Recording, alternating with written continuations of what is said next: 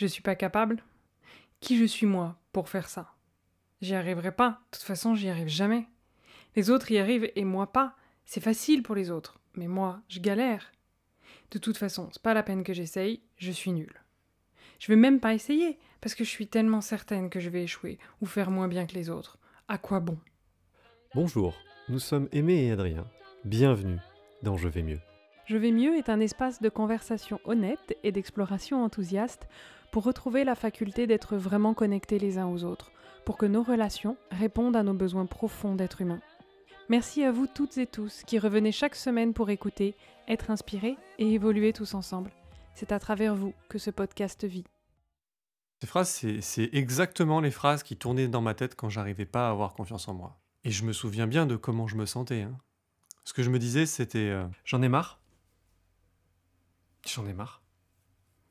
En fait, c'est insupportable d'avoir envie de faire quelque chose, de le voir, de le regarder, de l'avoir juste en face de soi à portée de main et de rester complètement scotché sur place. Mhm. Tout à coup, c'est comme s'il y avait un switch qui s'opérait dans le cerveau et pop, la lumière elle a sauté. Impuissant, immobile. J'ai envie d'y aller. Mhm. J'ai très envie d'y aller. C'est juste en face de moi. Je pourrais limite tendre la main pour réussir à l'obtenir et à le toucher. Et pourtant, quelque chose en moi fait que je ne peux pas bouger. Tout à coup, j'y crois plus. J'y crois plus. Il y a une seconde, j'étais convaincu que je pouvais y aller, et là, instantanément, j'y crois pas. Je suis convaincu que je vais pas réussir à le faire. Que j'en ai pas les moyens. Ça, ça me met en colère. Ça me met en colère. C'est. C'est insupportable, cette tension que ça crée entre l'endroit où j'aurais envie d'aller et cette incapacité à bouger. Alors bien sûr, vu que j'arrive pas à le faire, après coup, je me raconte que bah tu vois bien, tu vois bien que tu n'arrives pas à le faire. Donc en fait, je revalide ma propre histoire. Mm. Je valide a posteriori l'histoire qui m'a amené à ne pas réussir à bouger. Donc du coup, je suis encore plus en colère. Du coup, je suis encore plus impuissant. Du coup, j'en arrive même à la conclusion que c'est injuste, parce qu'il y a une seconde, moi, j'y croyais. Et ça recommence. Et au bout d'un moment, à force de désirer des choses et d'avoir l'impossibilité de les atteindre, on finit par abandonner nos rêves. Parce qu'on en a marre d'avoir mal. À force d'abandonner, à force de, de ne plus oser, la douleur, elle est tellement grande, la déception, elle est tellement forte, qu'en fait, on n'a on pas d'autre choix que mm. d'abandonner. Et du coup, les projets, ça devient des rêves, mais des rêves comme un enfant qui rêve au Père Noël qui lui offrirait un cadeau. Ça s'éloigne, ça devient quelque chose d'idéalisé, de distance. On se dit, ah oui, c'est vrai, j'ai cru que je pouvais faire ça. Mm. Mais en fait, ça devient une illusion ça prend des formes pernicieuses. C'est-à-dire qu'au début, on croit qu'on peut le faire, on essaye, cette tension devient douloureuse, et du coup, on se dit non, mais tu sais quoi, je le ferai demain.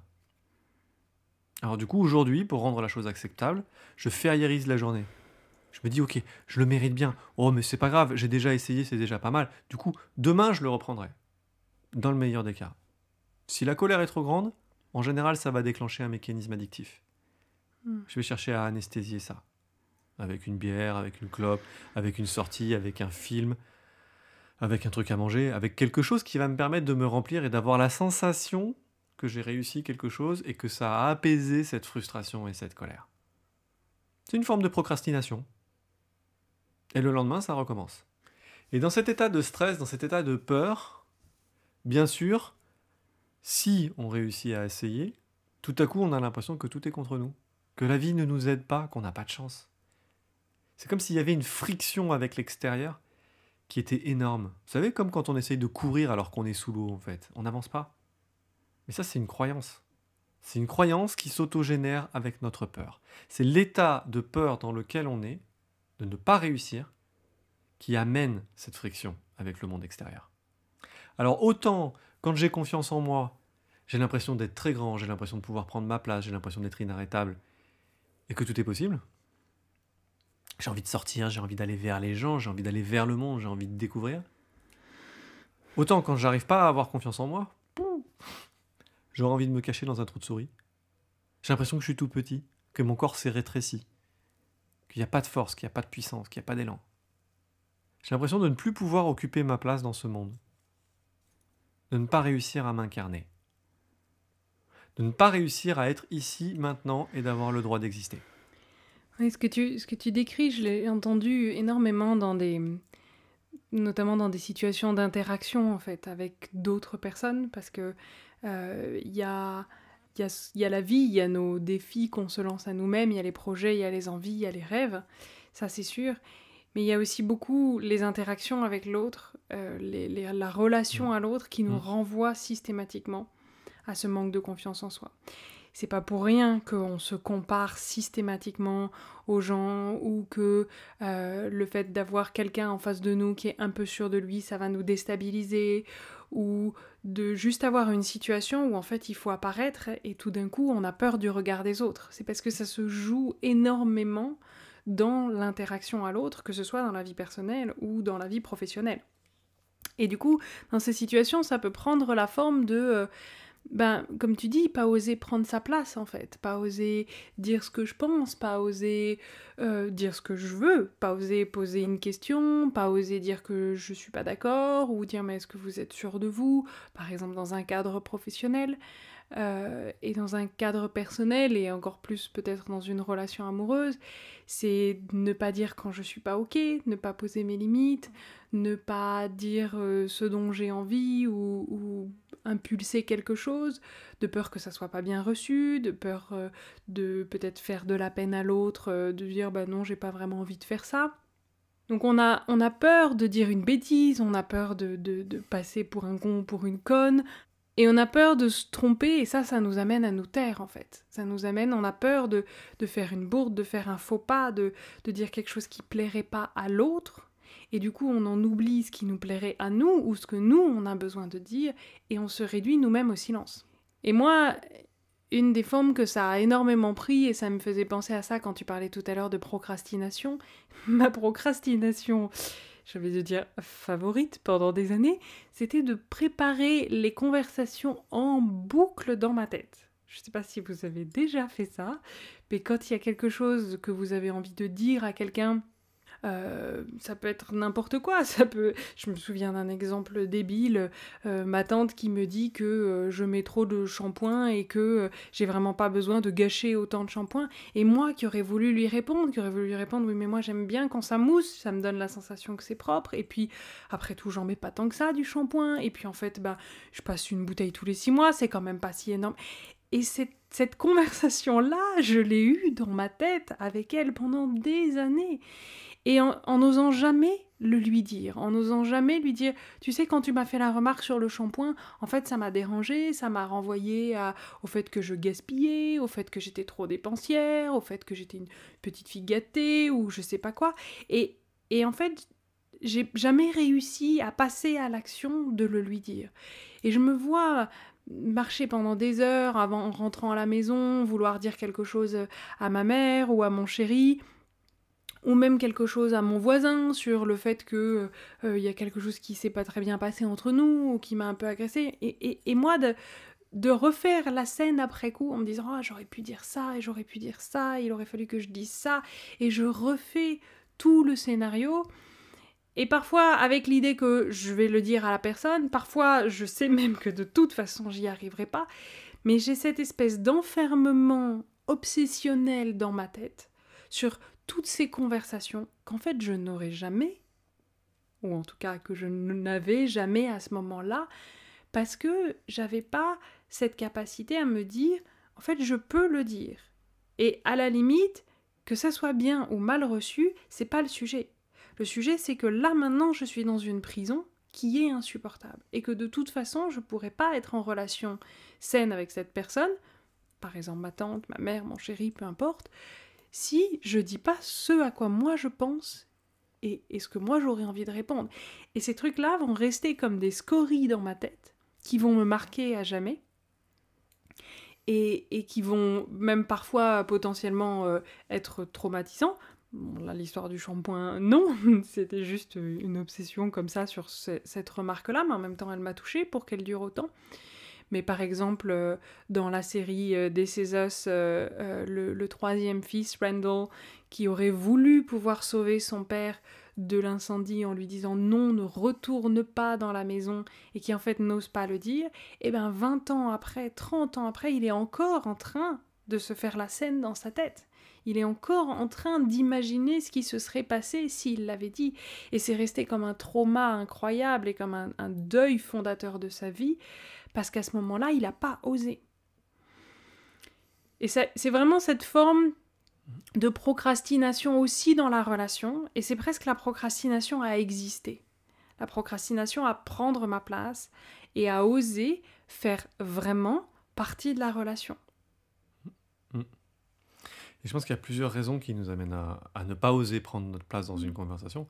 Moi, je vois que ce genre de processus dont tu parles, de, de faire tourner en boucle une histoire et tout ça, c'était aussi essayer d'anticiper ou d'imaginer plutôt les différentes réactions que la personne elle pourrait mm. avoir. Et du coup, ça, ça empile de la peur sur de la peur sur de la peur, parce que moi, je partais du principe que la personne, c'était souvent avec mon père que je préparais des, conversations, je partais tout le temps du principe qu'en fait, il allait pas être d'accord, mm. ou qu'il allait se mettre en colère, ou qu'il allait me juger, ou qu'il allait me critiquer.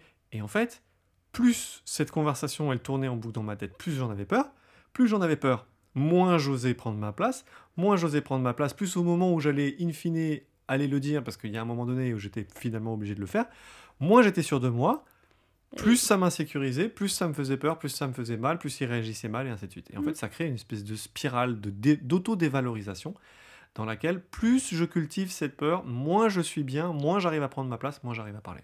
Et du coup, effectivement, plus lui, il le sent, et plus ça peut provoquer de l'agressivité ou, euh, ou juste euh, il le balaye d'un revers de la manche parce que de toute façon tu le présentes tellement sur le bout des pieds en n'osant pas y aller, en tournant autour du pot que des fois même il peut lui même pas savoir qu'il y a un pot autour duquel tu es en train de tourner et, et, ça, et ça crée finalement la situation euh, négative ou néfaste dont tu avais peur et, et c'est là que ça confirme mm. et ça c'est terrible. Et dans la même catégorie de ne pas aller, ne pas aller quelque part ou d'y aller du bout du pied, moi, une des situations les plus douloureuses de manque de confiance en soi dont je peux me souvenir, c'est de ne pas oser inviter mmh. une femme à danser. Mmh. Ça, euh, moi j'ai aimé danser la salsa et au final je pense qu'une des raisons qui ont fait que j'ai arrêté, c'est que je prenais des cours et on va dire que j'étais suffisamment bon pour pouvoir danser avec quelqu'un. Mm. J'étais pas exceptionnel, mais j'étais suffisamment bon. Donc la question, elle n'était pas dans la compétence. Mais par contre, chaque fois, le professeur, il nous disait, mais venez à une soirée, parce que c'est vraiment dans les soirées qu'on apprend à danser, et il faut que, il faut que vous dansiez, entre guillemets, pour de vrai, pas avec quelqu'un qui est en train de t'expliquer, faire une passe, tu t'arrêtes et tout. Non, non, de vraiment prendre un moment de plaisir, partager avec quelqu'un en train de danser. Je me souviens les rares fois où j'ai essayé. L'enfer. L'enfer. Mm. Passer la soirée plaqué contre le mur c'est qu'en fait, à la fois, je voulais être dans la salle pour essayer, enfin, en croyant que j'allais essayer, mais en même temps, je me mettais contre le mur à un endroit dans l'ombre pour que personne ne me voie, pour qu'il n'y ait même pas le risque qu'on m'invite. Et je me souviens bien, cette peur paralysante dans les jambes. Vous savez, hmm. il y a des moments où, en fait, on a tellement peur que les jambes, elles veulent plus fonctionner. Alors, pour danser la salsa, c'est un petit peu emmerdant quand même, hein. Mais en fait, il y a une espèce de paralysie du corps où hmm. j'ose pas bouger. T'es tétanisé. Tétanisé. J'en crève d'envie. En plus de ça, je suis en train de regarder les filles et forcément j'en trouve une ou deux assez jolies, assez charmantes. Donc euh, du coup, il y a en plus de ça le désir d'aller vers l'autre et de l'inviter, même si on est dans un cadre de danse, mais il y a quand même une dimension de séduction qui se joue à cet endroit-là. Donc il y a cette tension à l'intérieur de moi de vouloir aller vers l'autre, de, sentir mon corps transpirer à la fois de peur et de désir. J'ai chaud, j'ai froid, j'ai envie d'y aller, mon corps se crispe, je sens mon sang qui fait qu'un tour à l'intérieur de moi et pourtant j'arrive toujours pas à bouger. Et je sais que je pourrais le faire. Enfin du moins je l'imagine. Et je sais que je pourrais danser. Mais la réalité, c'est qu'en fait, j'ai passé la soirée plaqué contre le mur. C'est ça. Et c'est ça la tension dont tu parlais tout à l'heure, cette, cette, insupportabilité de sentir que, mm. à la fois, théoriquement, tu en serais capable et tu devrais le faire ou tu devrais pouvoir le faire, et en même temps, concrètement, tu le fais pas. Et cet écart-là, plus il dure et plus il, il grandit, et plus il accentue cette tension et cette douleur, et c'est ce que tu disais, c'est comme ça qu'on abandonne. C'est mm. comme ça qu'on abandonne mm. la salsa, c'est comme ça qu'on abandonne un rêve. En fait, on n'en peut plus de cette douleur-là. Et moi, j'ai entendu des femmes dire, mais en fait, je, vais abandonner l'idée de trouver quelqu'un avec qui partager ma vie. Je me souviens comme ça d'une femme, elle avait 34 ans. À 34 ans, elle se dit ok, c'est pas pour moi en fait, je, je, me trompe trop, je me fais trop mal, je, à chaque fois j'espère, à chaque fois je rêve à une belle relation où on va pouvoir euh, être en connexion, où on va pouvoir euh, partager vraiment une vie. Et puis à chaque fois, ça fait trop mal. Je suis trop déçue, j'y arrive pas, je suis trop gentille au début, j'arrive pas à poser mes limites, j'arrive pas à dire ce dont j'ai besoin. Inexorablement, le mec finit par ne plus me respecter, ne pas en faire assez, etc. etc. Et il y avait un truc où, voilà, à 35 ans, elle était prête à faire une croix sur le fait d'avoir une relation amoureuse dans sa vie, et elle était prête à se dire qu'elle allait vivre le reste de sa vie seule, parce que c'était trop douloureux de sentir cet écart entre la relation qu'elle aurait aimé créer et ce qui se passait vraiment. Alors bien sûr, dans les relations amoureuses, c'est plus compliqué que ça parce que bah, elles ne sont pas toutes vouées à fonctionner, on ne peut pas fonctionner avec tout le monde, et bien sûr que les échecs amoureux, ils font très mal et ils peuvent nous faire un moment avoir envie de renoncer à l'amour. Mais là, il y avait plus que ça, il y avait Vraiment ce... En fait, c'est moi qui en suis pas capable. C'est moi qui suis pas capable de trouver un homme qui va me respecter. C'est moi qui suis pas capable de mettre en place une relation dans laquelle je vais pouvoir m'épanouir. C'est moi qui ai un pet au casque. Mm. Et, et, du coup, c'est trop dangereux de vouloir mm. réessayer. Et c'est trop douloureux de continuer à mm. idéaliser. Donc je préfère devenir aigri à 35 ans et faire une croix là-dessus que de continuer à vivre cette douleur et cette tension. Mm. Et ça, c'est terrible. Et ça crée une spirale infernale parce que bien sûr, en ne le faisant pas, ensuite on s'auto-juge, on en arrive à la conclusion qu'on est une merde parce qu'on devrait être capable de réussir, mm. mais on réussit pas. Donc du coup, comme tu dis, on en arrive à la conclusion qu'en fait on a un pet au casque, que c'est nous qui avons un problème, et, et, on s'auto-juge et on s'auto-dévalorise, et du coup, bah, forcément ça s'aggrave. Et on s'auto-invalide. Et on s'auto-invalide. Mm. T'es pas valide pour jouer au jeu, t'as pas ce qu'il faut, t'y arrives pas, donc euh, arrête, abandonne, abandonne avant même d'avoir essayé. Moi, c'était, vraiment ça. J'ai vécu des années dans cette espèce de sensation, de, sentiment d'amertume, de de toute façon, j'arriverai pas. J'arriverai pas à réaliser mon rêve, ou bien j'arriverai pas à le faire aussi bien que les autres, ou bien les autres ils sont déjà arrivés, donc ça n'a plus de sens que moi j'y arrive maintenant. Et il y avait un truc de toute façon, j'arrête avant même d'avoir commencé. J'abandonne avant même d'avoir essayé parce que je suis tellement certaine que je vais pas y arriver que à quoi bon?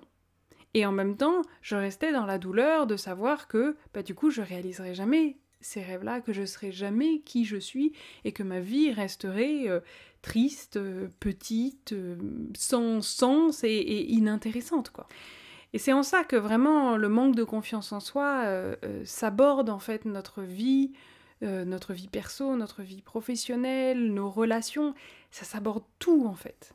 Et s'aborde dans le sens de pas seulement comme je sabote en, usant un peu la corde pour qu'elle craque. Non, non, ça aborde en mode je prends la hache et je défonce la coque du bateau sur, dans lequel je me trouve et avec cette sensation que je vais me noyer et en même temps que je peux rien faire d'autre. Vous voyez la scène dans Astérix et Obélix, Mission Cléopâtre, où le pirate voit de nouveau Obélix arriver et se dit non mais là j'en peux plus de me, repayer un nouveau bateau à chaque fois. Il attrape la hache et il défonce la coque plutôt que de se laisser avoir par l'autre. Ben il y a vraiment quelque chose de ça et de cette là bien sûr c'est humoristique mais de cette frustration et de cette injustice de dire mais attends en fait j'ai essayé une fois j'ai essayé deux fois j'ai essayé trois fois. À chaque fois ça, coule ça tombe à l'eau ça marche pas. Ou même parfois j'ai même pas encore essayé mais j'ai tellement peur que j'arrive même pas à faire ce premier pas là et du coup je me, je me coupe moi-même de mes moyens de réussir parce que je peux plus vivre mm. cette douleur. Mm. Et en ça, vraiment, ça, ça, ça nous empêche de vivre. C'est quelque chose qui étouffe énormément. Et c'est là que c'est pervers, c'est que on croit que c'est parce que on, échoue que du coup on n'a pas confiance en nous. Mais en fait, c'est aussi malheureusement parce qu'on n'a pas confiance en nous que du coup on échoue. Et là, il y a un cercle vicieux, comme tu disais, qui se renforce. Euh, et qui, se, ouais, qui devient de plus en plus fort à l'intérieur de nous. Et c'est en ça que ça sabote la vie et que ça devient de plus en plus invivable. Et c'est aussi ça notre message et ce pourquoi on avait envie de faire cette série spéciale euh, confiance en soi pour cet été 2022, c'est que en fait, euh, arriver à faire bouger ce sujet de la confiance en soi en commençant par l'intérieur de moi, pas par le monde entier et la vie extérieure que je ne peux pas contrôler, mais par l'intérieur de moi, c'est faire bouger ce que je vais vivre du coup. Hmm. Et donc, en ça, construire de la confiance par l'expérience. Bon, ça, ce sera pour l'épisode numéro 3 de cette série. Mais oui, parce que souvent, ces- douleurs dont on parle, en fait, elles, elles- elles nous touchent sur des sujets qui sont importants pour nous. Et oui, toujours. Et vu que les sujets sont importants pour nous, la douleur est aiguë. Et en Mm. plus de ça, à un moment donné, notre cerveau a tendance à avoir envie d'assimiler le je ne réussis pas Mm. avec je ne suis pas une bonne personne. Donc en fait, ça attaque notre valeur, ça attaque la perception que l'on a de nous-mêmes et la valeur que l'on s'accorde à soi-même. Donc comme tu le dis, avec le temps, en fait, c'est un processus destructeur. Vraiment. Et comme tu dis, vraiment sur les points les plus importants pour moi, les plus intimes, les plus touchants, les relations qui comptent, etc. Alors, on a hum, fait une petite liste de, de sept conséquences euh, néfastes que le manque de confiance en soi peut avoir sur les relations et auxquelles on pense pas forcément. Parce qu'il y a tout ce qu'on vient de nommer là, qui, qui bon à dire aussi, hein, parce que tout ce qui va sans dire va encore mieux en le disant. Et puis c'est bon de voir que ben, on n'est pas tout seul, qu'en fait on est nombreux à le vivre. Mais il y a aussi des conséquences qui peut-être sont moins visibles, sont moins évidentes, et en même temps de voir comment est-ce que ça sabote notre, notre capacité à être en relation en fait. Et la première, bon, du coup on en a un peu parlé déjà, mais c'est vraiment que, euh, en fait, ce que je crois qui est vrai, le monde, ma vie ou ce que je vais vivre, mes expériences vont me le confirmer. Pourquoi? Parce que je vais trouver des preuves de ça, je vais trouver des signes qui vont corroborer ma croyance. Le cerveau fait ça. Vous connaissez probablement le petit exemple de dire, ben voilà, vous vous, baladez dans la rue tous les jours, etc. Et puis un jour, vous imaginez, euh, je sais pas, acheter une euh, voiture qui est bleu ciel. Et tout d'un coup, vous vous mettez à voir des voitures bleu ciel de partout. Vous vous rendez compte que euh, le voisin à deux maisons plus loin, il a une voiture bleu ciel, que la, personne qui passe tous les matins, elle est sur voiture bleu ciel, etc. C'est pas que ces voitures, elles n'existaient pas avant. Le voisin, il a sa voiture depuis un bon moment. C'est juste que vous ne l'aviez pas Bien sûr que vous l'aviez vu. Mais cette information-là, elle n'avait pas d'importance pour vous. Et du coup, elle n'a pas été repérée, elle n'a pas été analysée et stockée en mémoire par votre cerveau. À partir du moment où elle a une signification, à partir du moment où elle veut dire quelque chose et qu'elle touche à quelque chose, à ce moment-là, le cerveau va la capter, l'analyser et la stocker. Et bien en fait, c'est la même chose. Si on est sûr que on va échouer ou qu'on n'est pas à la hauteur ou qu'on pourrait faire une erreur, un faux pas, qu'on pourrait passer pour un débile, etc., etc., le cerveau va du coup se focaliser là-dessus. Et cette information-là, en plus, elle est tellement sensible, elle est tellement cruciale, que du coup, il va choper le moindre petit indice, quitte parfois à extrapoler un peu et à fabriquer des preuves, pour corroborer ce scénario qu'il y a à l'intérieur de moi. Et du coup, ça va me donner cette sensation que euh, bah, j'ai bien raison de le croire, puisque c'est là partout autour de moi, et que c'est ça que je vis en permanence. Et ça, ça veut dire que je vais avoir tendance à vivre en boucle des expériences et des situations qui vont dans le sens de ma croyance. Mais en fait, c'est pas que ces situations, elles sont particulièrement dans le sens de ma croyance ou pas, c'est que moi, je vais les repérer en tant que telles. Donc c'est vraiment un cercle vicieux qui s'entretient, et pour nous, on parle presque même d'une addiction. D'une addiction à ce qui va me prouver que j'ai bien raison de ne pas avoir confiance en moi, ou que j'ai bien raison d'avoir peur, ou que j'ai bien raison de ne pas oser. Et vraiment, on utilise le mot d'addiction parce que il y a quelque chose où je peux pas me, me retenir de le voir. Je peux pas me retenir de repérer ces signes, de les triturer dans ma tête, de refaire la scène, un peu comme si je pouvais pas me retenir de lécher ma plaie alors qu'en fait ça fait mal, mais mais, mais j'arrive pas à ne pas le faire. Et, vraiment, ces scènes qu'on va tourner en boucle après une soirée, par exemple, en disant Mais mince, est-ce que j'aurais pas dû dire ça? Est-ce que je l'ai gêné Est-ce que. Et, on sait que ça nous fait mal. Et on sait que ça nous fait obséder. Et parfois même, on est capable de dire Non, écoute, arrête, c'est bon, euh, stop, euh, s'il y a un problème, euh, il ou elle te le dira, ou bien on en reparlera, la soirée est terminée, maintenant va te coucher. Mais en fait, le truc, il continue, il continue parce que il y a cette espèce de compulsion à remâcher les informations qui correspondent à mon scénario, à ma croyance de base. Et le fait de mettre le mot de d'addiction, de processus addictif, ça peut permettre de se dire que du coup, euh, en fait, ce qu'il faut, c'est quelque chose de l'ordre du sevrage. Vous parlez à n'importe quel addict qui a tenté de se sevrer, euh, il peut vous dire que c'est costaud comme processus. C'est vraiment pas simple, c'est douloureux, c'est normal, ça se fait pas du tout tout seul, et il y a beaucoup de tendance à vouloir retomber dedans. Mais c'est important de voir que ça a cette puissance-là et en même temps aussi cette importance-là. Donc c'est vraiment un sevrage de ces idées obsessionnelles qui, je, le crois, sont là pour m'aider à mieux me positionner et en fait ne font que me dévaloriser et accentuer mon manque de confiance en moi. Mmh. Et c'est incroyablement euh, destructeur. C'est comme si le cerveau avait besoin de se rassurer mmh. en validant par l'extérieur ce qu'il croit à l'intérieur. Mmh.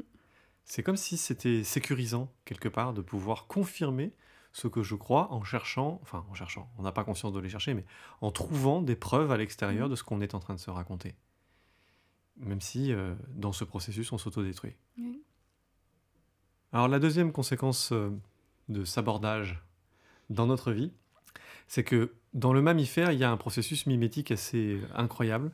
C'est que comment je me comporte avec moi-même, comment je me tiens, comment je parle, comment je bouge, dit quelque chose de moi et invite l'autre à se comporter de cette même manière avec moi. Hmm. Donc, si j'arrive en conquérant en mode je suis dans le Far West, j'ai les mains sur les hanches et je suis en train de marcher comme John Wayne, complètement sûr de moi, comme euh, euh, Captain America, je dis à l'autre que il peut avoir confiance en moi hmm. parce que moi-même j'ai confiance en moi. C'est très fort.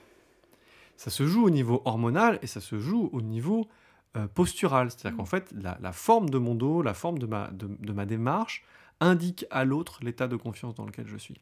Et instinctivement, sans même que ça n'arrive au cerveau conscient de la personne, la personne va se mettre à, se comporter envers moi de la même manière que je me comporte envers moi-même. Et c'est fou parce que ça marche dans les deux sens, bien évidemment. Si j'arrive en étant complètement sûr de moi, j'incite l'autre à se comporter de cette manière-là avec moi. Mais si au contraire j'arrive en ayant le dos courbé, en étant chétif, en n'osant pas avancer avec une voix un peu tremblante, l'autre va se comporter de cette manière-là avec moi-même. Et on peut voir ça par exemple dans euh, quelqu'un qui essaye de vendre. Vous savez, on a toujours, euh, on a tous vu ces vendeurs de porte-à-porte qui arrivent, qui frappent à la porte et qui commencent bonjour et qui commencent à vous présenter quelque chose. Vous voyez bien que la personne qui est débutante et qui n'a pas vraiment confiance en elle, c'est comme si elle était en train de s'excuser d'être en train de vendre quelque chose. Donc en général, elle vous pose une question en mode interro-négatif. Est-ce que par hasard, euh, peut-être, vous voudriez pas euh, euh, essayer d'acheter... Enfin, vous voudriez pas? La personne, elle est en train de dire dans sa phrase qu'il faudrait que je n'achète pas ce qu'elle est en train de me proposer, tellement qu'elle a peur de faire ce qu'elle est en train de faire.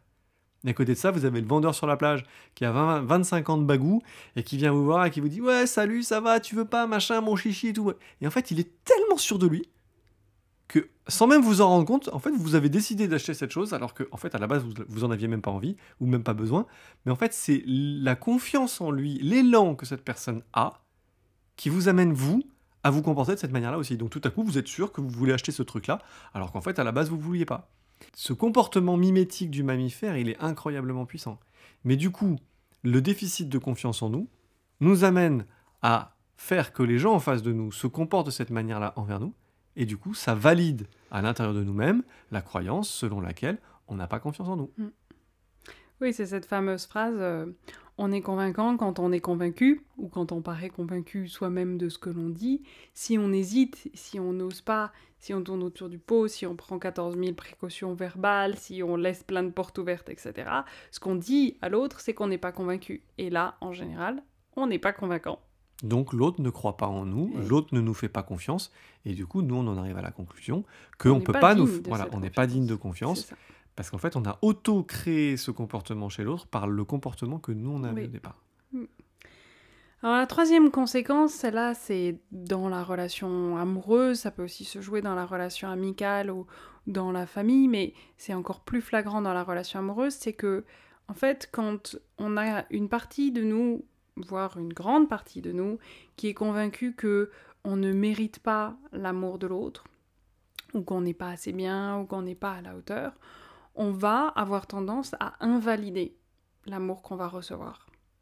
C'est-à-dire que même quand il y a un autre en face de nous qui est tout à fait motivé à nous aimer, qui est sûr de notre valeur et qui n'a pas de problème pour nous le dire ou nous le montrer, ou qui est vraiment disposé à, à essayer de nous faire voir comme on est une belle personne à travers ses yeux, nous-mêmes, on n'y croit pas. Nous-mêmes, on le remet en doute en permanence, nous-mêmes, on repart du point zéro, et ça donne des... Euh, bah de toute façon, voilà, maintenant il va me quitter euh, euh, parce qu'on a eu ce conflit-là, alors que non, lui, ça lui a même pas traversé l'esprit, euh, et, que, que quand on lui en parle, il dit, mais comment ça te quitter Enfin, c'est bon, ok, on n'était pas d'accord, on s'est pris la tête, mais je vais pas te quitter.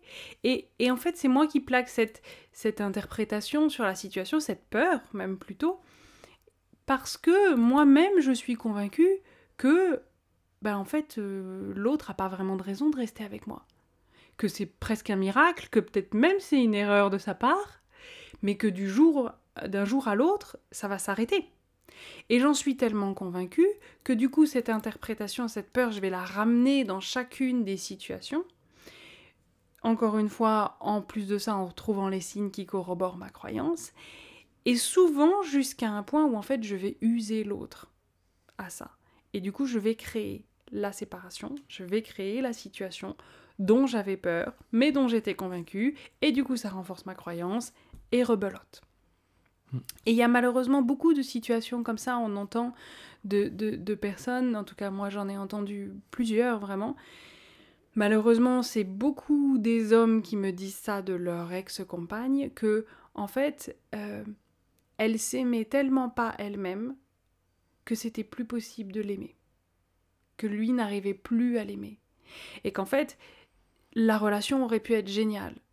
Que ça, s'il y avait vraiment plein plein de choses qui marchaient super bien et que lui était vraiment amoureux, mais que la femme avait tellement pas confiance en elle et percevait toujours tellement comme un miracle, mais plutôt une erreur, le fait que ce mec veuille être avec elle, que du coup, euh, ça en devenait usant et invalidant parce que l'homme à ce moment-là qui aime cette femme, si la femme quelque part lui dit mais t'as pas de raison de m'aimer ou tu devrais pas ou, ou tu vas partir d'un jour à l'autre, tu vas te rendre compte qu'en fait je suis pas cette femme-là ou j'en suis sûre, cette femme elle invalide l'amour que lui porte cet homme.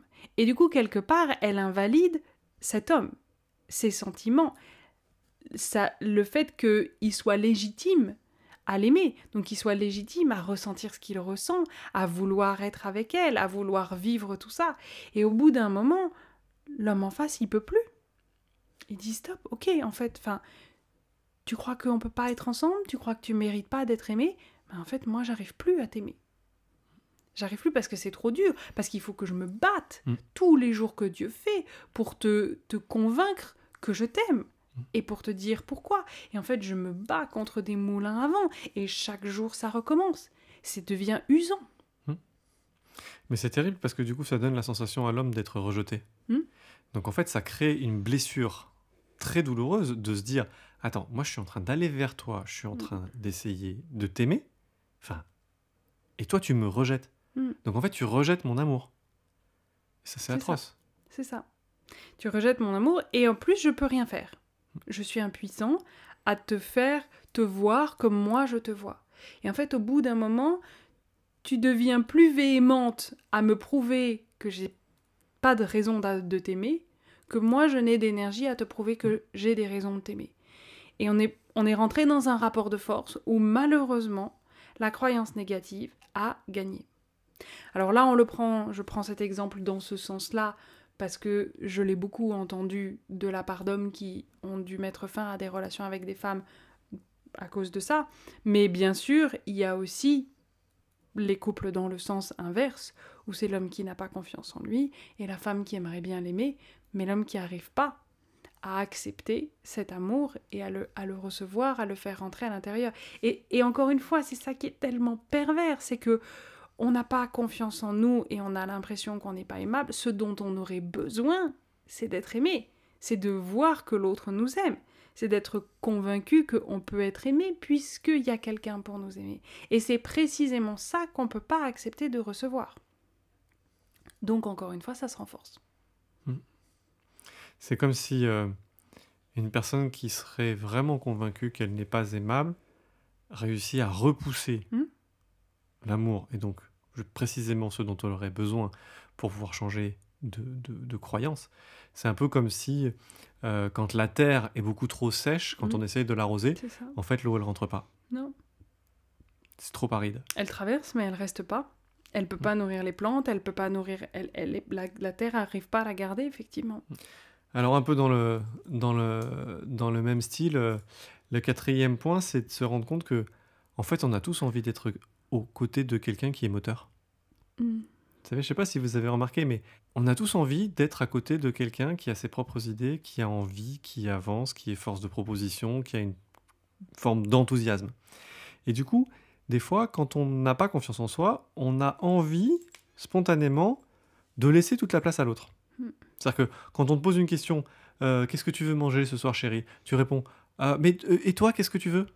Donc quand on te pose la question, ben, où est-ce qu'on va euh, ce week-end ou où est-ce qu'on part en vacances? Ah, mais, mais toi, t'as envie d'aller où? Et en fait, au premier abord, on pourrait croire que c'est, entre guillemets, sympa, parce qu'on laisse la place à l'autre, et on, on, lui donne la possibilité hmm. de choisir, et que du coup, on est gentil, soi-disant. Mais en fait, à la longue, ça, c'est, ça devient mm. insupportable. Mm.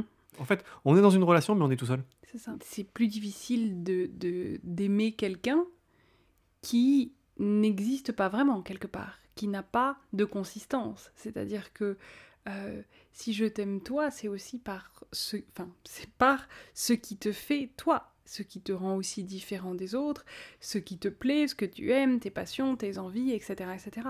Si tout d'un coup, il n'y a plus rien de tout ça, et que tu te modèles à ce que moi j'aimerais faire, ou que tu me laisses toujours la place, etc., euh, j'ai plus rien de toi qui puisse être attirant. J'ai plus que quelque part mon reflet, et effectivement, cette sensation que bah, c'est toujours à moi de décider euh, ce qu'on mange, où est-ce qu'on va, euh, qu'est-ce qu'on fait, etc.. Donc cette solitude et cette charge quelque part qui se pose sur moi, mais aussi le... Euh, en fait, je ne peux pas continuer à t'aimer si toi tu n'existes plus, si tu n'es plus toi-même et que tu n'es plus profondément présent dans cette relation, y compris différent de moi. Et c'est un peu ça qui se passe quand il y en a un qui devient aussi trop dépendant de l'autre, c'est que il y a plus cette sensation que tu as ton existence propre. Et effectivement, du coup, il y a plus cette sensation qu'on est deux parce que en fait, ça devient moi et toi qui dépends de moi, qui t'accroche à moi, qui vit à travers moi par procuration, à travers mes désirs, à travers mes envies, à travers mes choix, à travers mes passions. Et et du coup, il n'y a plus de. On n'est plus deux. Il n'y a plus de couple quelque part. Mm. Il n'y a plus non plus d'altérité. Il n'y a plus de rencontres. Il n'y a plus d'interaction, comme tu disais. Et ça, c'est vraiment quelque chose dans un couple. Bien sûr qu'on a envie de sentir que l'autre est attaché à nous et que euh, ben il n'imagine pas vivre sa vie sans nous ou que il a envie de partager tout ce qui fait sa vie avec nous, etc., etc. Oui, on a envie de ressentir ça. Mais en même temps, on a aussi envie de sentir que c'est une personne à part entière, que elle tient toute seule sur ses deux jambes, que elle, elle fait des choses parce que ça lui plaît et parce que c'est profondément elle, quelque part que cette personne, elle a sa, propre substance, son propre monde, et, et, que du coup, elle peut aussi nous emporter là-dedans. Comme tu disais tout à l'heure, qu'elle peut être force de proposition, force d'initiative, nous faire découvrir quelque chose que nous, on ne connaît pas bien, ou qu'on va pouvoir partager une passion ensemble que peut-être tous les deux, on connaît très bien, mais dans lequel on va être tous les deux pleinement nous-mêmes et pleinement présents et apporter notre part à l'équation. Et il y a vraiment quelque chose de ça, de est-ce qu'on peut être deux personnes intègres, deux personnes entières, deux mondes qui se rencontrent et qui en forment un troisième. Et on dit souvent un couple 1 plus 1 égale 3, 1 plus 1 n'est pas égal à 2. Parce que si 1 plus 1 égale à 2, en fait, il n'y a même pas vraiment de 2, il y a, y a, souvent un 1,5, c'est-à-dire qu'il y a toi, et puis il y a l'espèce d'union conforme, et moi j'ai disparu. Et c'est paradoxal parce qu'au départ, euh, la personne qui a tendance à vouloir suivre comme ça en étant accrochée à l'autre, elle croit qu'en faisant ça, mm. elle va continuer à être aimée. Donc c'est une stratégie pour continuer à avoir l'amour de l'autre. Mm. Eh bien, je ne sais pas ce que vous en pensez, mais globalement, quelqu'un qui est tout le temps dépendant de l'autre, il n'est pas sexy. Hein. Mm. Il arrête d'être attirant. Donc au final, il arrive, il ou elle arrive au résultat inverse que ce qu'il ou elle est en mm. train de, de, poursuivre. Quelqu'un qui est tout le temps accroché à nous et qui est tout le temps dépendant de nous, euh, c'est pas excitant. Non. C'est pas sexy. Hein. Non. Et puis ça crée de l'irritation. Mm. Je sais qu'il y a des moments où, où, on a pu entre nous, euh, où toi, je te pose une question, qu'est-ce que tu aurais envie, par exemple, de manger ou je sais pas quoi, et tu me renvoies systématiquement la question, et en fait, à un moment, ça m'irrite. Non, en fait, je te demande à toi. J'ai posé la question, est-ce que tu peux, s'il te plaît, répondre? Et il y a vraiment un côté de euh, stop, en fait. Stop à cette fusion, à cette dépendance, à cette espèce de d'amalgame où tu n'existes plus. Je t'ai posé la question, je sais pourquoi je t'ai posé la question, peut-être parce que moi j'ai pas envie d'y répondre ce soir, ou parce que j'aurais envie de savoir toi et que j'ai envie de te faire plaisir, ou parce que peu importe, mais je sais pourquoi je pose la question ne, ne, dévalorise pas ou n'invalide pas le fait que j'ai posé la question en te disant euh, ah ben je sais pas et toi c'est toi qui décides parce que quelque part c'est presque trop simple au bout d'un moment. Et effectivement, là où on croit que ça va créer de l'osmose avec l'autre, en fait, ça peut parfois se retourner contre nous et créer exactement l'inverse, c'est-à-dire que l'autre petit à petit va prendre ses distances avec nous parce qu'il sent qu'il y a trop de dépendance, parce qu'il sent qu'il y a trop de fusion, et que, et que c'est plus sain et que c'est plus vivable et va malheureusement potentiellement être euh, attiré par une autre personne qui semble être beaucoup plus euh, confiante euh, en elle et, et du coup confirmer que ben voilà on n'est encore pas comme il faut et parce qu'on manque de confiance en soi du coup on n'est pas capable de garder l'amour de quelqu'un et rebelote ça reconfirme le cercle vicieux. Mm. Alors la cinquième conséquence, qui est peut-être euh, aussi un peu moins visible, c'est que quand on n'a pas confiance en soi, on peut se sentir très insécurisé par quelqu'un qui paraît très sûr de lui et très confiant. Alors typiquement, euh, ça va se jouer dans les, quand on est tout seul derrière notre téléphone en train de regarder les réseaux sociaux et que on voit quelqu'un qui a l'air d'avoir très confiance, etc. Et que ça va profondément nous renvoyer à notre manque de confiance à nous et à nous insécuriser.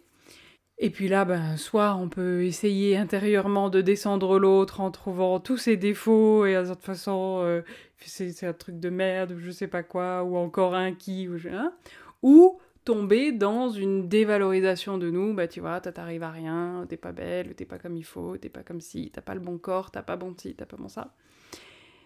Mais il y a vraiment quelque chose où quand moi je doute et que j'ai mal à un endroit et que j'ai peur, le fait de voir que l'autre, lui, n'a pas peur, ça va accentuer encore plus cette insécurité à l'intérieur de moi parce que ça va me donner cette sensation de l'écart qu'il y a entre toi et moi.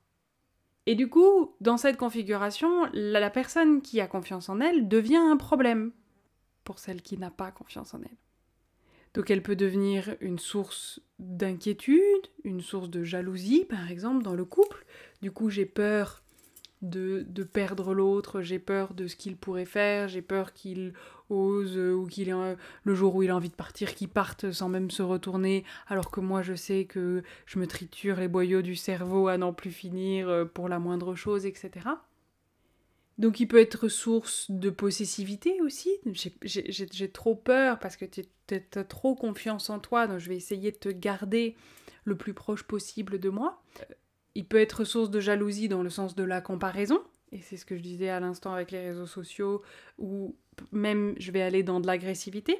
Alors ça peut être aussi dans des interactions euh, avec quelqu'un où tout d'un coup, euh, parce que la personne semble avoir trop confiance en elle, je vais surréagir, je vais monter dans les tours et, et je vais essayer de démonter euh, ce qu'il est en train de dire ou quoi que ce soit. Et puis mes, potes ils vont me dire mais qu'est-ce qui te prend? Et en fait c'est parce que ça a touché quelque chose d'insécure à l'intérieur de moi et que du coup ça m'a fait réagir par l'agression, qui est un des modes de survie. hein, euh, J'attaque pour euh, me défendre. Ça peut aussi faire naître euh, ben, un sentiment de colère, d'injustice et d'amertume. Par exemple, si on reprend l'exemple du couple, ben, petit à petit, j'ai la sensation de- d'exister de, moins en moins dans ce couple et d'avoir de moins en moins de place et qu'il y a de moins en moins de choses qui euh, sont pour moi, pour me faire plaisir ou parce que, parce que je les aime, etc. Et en même temps, ben, potentiellement parce que j'ai pas réussi moi à prendre ma place et, et que peut-être j'attends que l'autre les devine pour moi, etc. Mais ce qui est sûr, c'est que de toute façon, si mes besoins ne sont pas assouvis, ça va faire naître des émotions à l'intérieur de moi qui seront là pour m'alerter sur le fait que mes besoins ne sont pas assouvis. Et souvent, la colère, l'injustice, l'amertume sont ces émotions qui vont me dire attention, il y a quelque chose de pas sain, là tes besoins ils sont pas assouvis. Mais du coup, je vais croire que c'est ce couple qui n'est pas bien, ou bien l'autre qui n'est pas bon pour moi, ou bien parce que je cherche l'explication à l'extérieur. Alors qu'en fait, c'est aussi le manque de confiance en moi par rapport éventuellement à l'autre qui lui n'a pas forcément de problème à prendre sa place, qui va faire que au bout d'un moment, j'ai la sensation que c'est trop déséquilibré.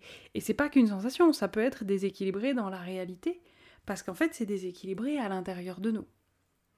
Donc quelque part, c'est un processus qui va avoir tendance à tirer les deux vers le bas.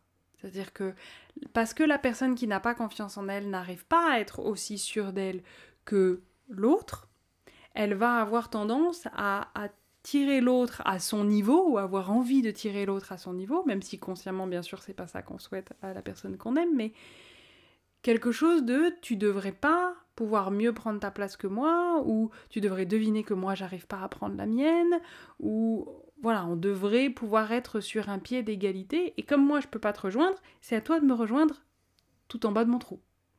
Et dans la même catégorie des besoins que j'arrive pas à nommer ou des choses que j'arrive pas à poser, il y a le fait que ben, quand j'ai pas confiance en moi, j'arrive pas à poser des limites claires. Et ça, ça veut dire que la relation, au bout d'un moment, elle va devenir toxique. Elle va ne plus me respecter, elle va ne plus avoir le goût d'une relation respectueuse, parce que les limites n'auront pas été posées clairement.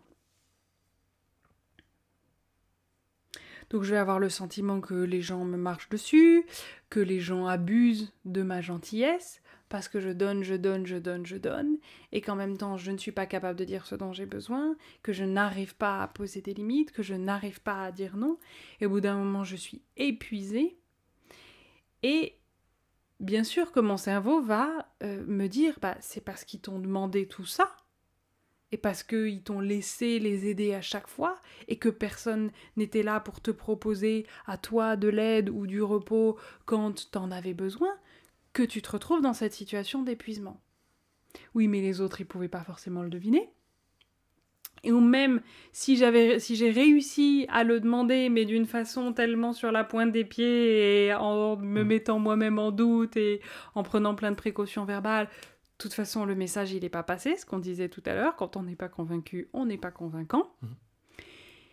Et dans tous les cas, à partir du moment où moi j'ai pas pu être garante de mes propres limites et de mes propres besoins, je ne peux pas me faire confiance à moi-même. Parce que je dépends de l'autre, je dépends du fait qu'il soit euh, humain, qu'il soit compréhensif, qu'il capte ce dont j'ai besoin, qu'il soit disposé à, à me le donner à ce moment-là, ou qu'il respecte mes limites, quand bien même ça va contre son intérêt, etc. Donc je suis, encore une fois, complètement dépendante de l'autre, parce que moi, je ne suis pas garante de ça, et que moi, je ne peux pas me mettre dans cet espace de sécurité moi-même. Et c'est ça qui aussi va nourrir le manque de confiance en moi. Et en même temps faire que ben, dans mes relations personnelles ou dans mes situations professionnelles, à répétition, je vais en arriver à ce moment où je suis usée, épuisée de tout ce que j'ai donné, de toute la gentillesse, de toute la générosité. Et en fait, sans m'écouter, sans me positionner là-dedans, donc quelque part sans exister, et que j'en arrive à la conclusion que toute façon, les gens abuseront toujours de votre gentillesse.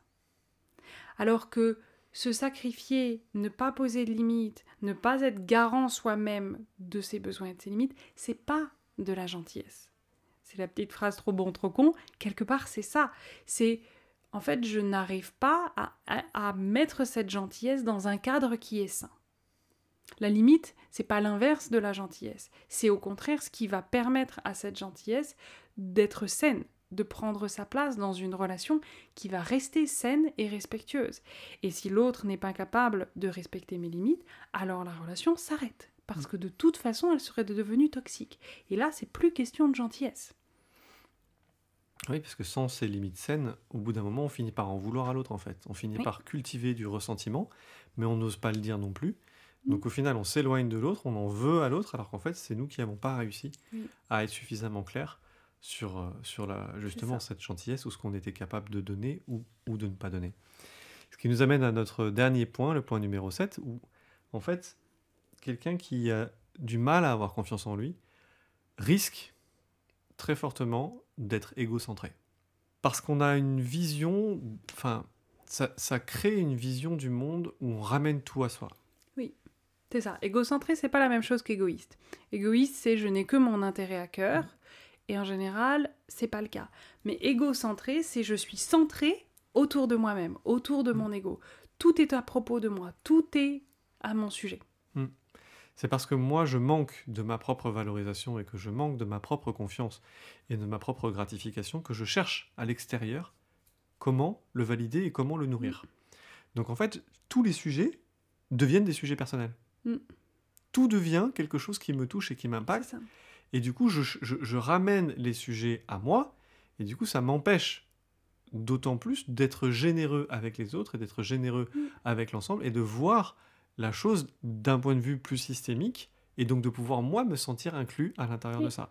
Donc ça augmente ma sensation d'isolement, ça augmente ma séparation des gens qui sont en face de moi parce que ce manque de confiance en moi m'empêche d'avoir une place innée dans le système, donc du coup je ramène tout à moi. Oui, et puis dans cette catégorie de je ramène toi à moi, il y a aussi, je le fais dans un sens très négatif qui est très douloureux pour moi, de euh, prendre tout pour moi quelque part. C'est-à-dire que la moindre remarque qui sera faite euh, autour euh, de la machine à café, je vais croire que c'est à propos de moi, ou je vais me dire mince, est-ce que je suis du bon côté, est-ce que je l'ai vexé, est-ce que qu'est-ce que j'ai dit, est-ce que j'ai fait un faux pas, et, et, on rentre dans cette obsession de est-ce que c'est à propos de moi?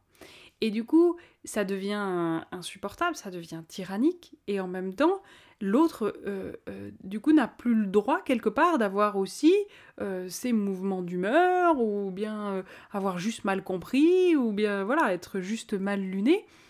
Et il y a quelque chose où, comme tu dis, tout tourne autour de moi. Donc c'est même pas seulement une question de est-ce que je peux être généreux avec l'autre, c'est aussi parfois, en fait, est-ce que je peux laisser l'autre être euh, momentanément un con ou être momentanément de mauvaise humeur et je dis ok, t'as cette émotion-là, ben en fait, euh, si tu veux, on en parlera plus tard, on verra, peut-être qu'il s'agit de moi, peut-être qu'il s'agit pas de moi, mais dans tous les cas, là maintenant, c'est pas mon sujet. Tant que tu ne viens pas me voir pour en parler ou qu'il n'y a pas quelque chose qui est mis en place pour pouvoir déplier la situation, là maintenant j'ai pas besoin de le prendre pour moi. Et j'ai pas besoin de me triturer les méninges du cerveau pendant euh, des heures et des jours euh, avec cette peur grandissante que j'ai fait quelque chose qu'il fallait pas, que j'ai fait un faux pas, etc. Et, c'est souvent ça aussi que les personnes qui n'ont pas confiance en elles vont avoir comme effet dans leur entourage, typiquement entre amis, où, en fait, ben, elle va finir par prendre toute la place parce qu'elle a toujours 150 000 situations à débriefer avec ses copines en disant bon, est-ce que vous croyez que, etc. Alors que ces situations, en fait, il y en a probablement énormément qu'on aurait juste pu laisser glisser, soit parce que c'est pas nous, soit parce qu'on n'a tellement pas d'informations sur la situation qu'en fait on peut même pas faire une hypothèse, soit parce que voilà, c'est l'humeur de l'autre, et puis point. Alors encore une fois, je prends l'exemple d'une femme avec ses copines, il n'y a pas du tout que les femmes qui n'ont pas confiance en elles, ça peut être quelque chose de masculin, c'est juste la tournure de phrase qui m'est venue comme ça, mais oui, il y a vraiment quelque chose où tout d'un coup l'individu qui a peur en fait, ramène tout à lui sans même s'en rendre compte, et parfois à son détriment et pour son pire euh, sort. En conclusion, le fait de ne plus avoir autant besoin de la validation de l'autre et de pouvoir euh, commencer à construire cette confiance en soi et cette validation à l'intérieur de moi-même, ça laisse un espace dans notre vie.